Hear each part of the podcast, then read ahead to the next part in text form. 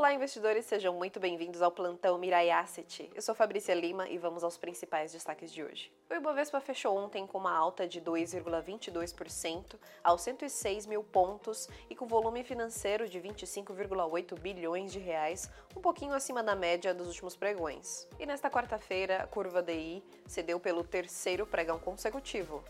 E o dólar testou as mínimas nos R$ 5,10. E nos Estados Unidos, expectativas para as próximas reuniões do FONC, dias 21 e 22, e comenta-se abertamente sobre os Estados Unidos ingressarem numa recessão. Todos de olho nessa intensidade do Fed Funds, em 0,25 ou em 0,5 ponto percentual, com este último agora em pequena maioria e a taxa pode ser entre 5,5% ou 6%. Em Brasília, se reúnem o ministro da Fazenda, Fernando Haddad, e a ministra do Planejamento, Simone Tebet, a discutirem o arcabouço fiscal. E essa reunião tem o objetivo de discutir como será paga a dívida pública. Na agenda do dia, nada muito relevante, a não ser pelo pedido de seguro-desemprego nos Estados Unidos, que tem uma previsão de alta de 195 mil. E esses foram os destaques de hoje. Espero que vocês tenham ótimos negócios, um ótimo dia dia, um ótimo restinho de semana. Até mais.